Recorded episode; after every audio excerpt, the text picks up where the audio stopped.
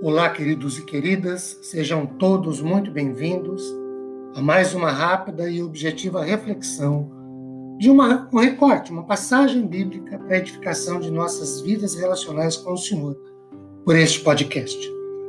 Meu nome é Ricardo Bresciani, eu sou pastor da Igreja Presbiteriana Filadélfia de Araraquara, situada na Avenida Doutor Leite de Moraes, 521, na Vila Xavier.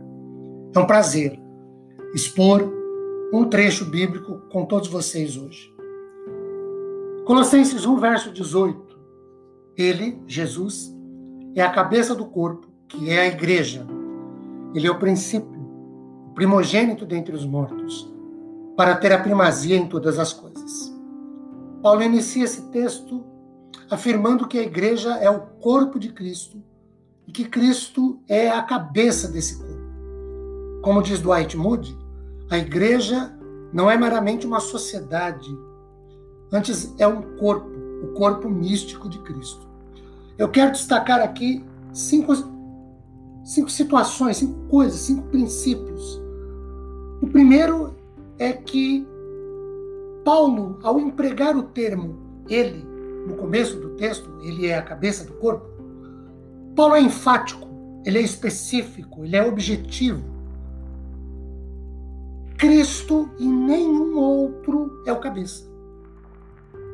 Não é um anjo, uma entidade angélica, mitológica de qualquer outra criatura. É exclusivamente Jesus. Ponto. Segunda coisa. Paulo diz que Jesus é o cabeça da igreja. A igreja é o corpo de Jesus e ele é a cabeça. A igreja não é uma anomalia que tem duas ou mais cabeças antes tem uma cabeça só, e é Jesus.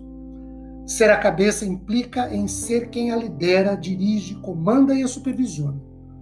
O mesmo significado que o Velho Testamento dá à palavra chefe ou origem é o sentido da palavra aqui. Alguém disse outrora com propriedade: se Jesus Cristo não é o Senhor de tudo, não pode ser Senhor de coisa alguma. Terceiro, quando Paulo diz que Jesus é o princípio, ou aquele que dá origem, indica que Cristo tem a preeminência no tempo no que se refere à sua igreja. Qualquer que seja o nome escolhido, afirmará a preeminência de Jesus Cristo na igreja. Originou-se nele, opera nele, e sem ele, a igreja não existiria. Quarto, Jesus é o primogênito dentre os mortos. Cristo é a pessoa mais importante dentre todas as que ressuscitaram.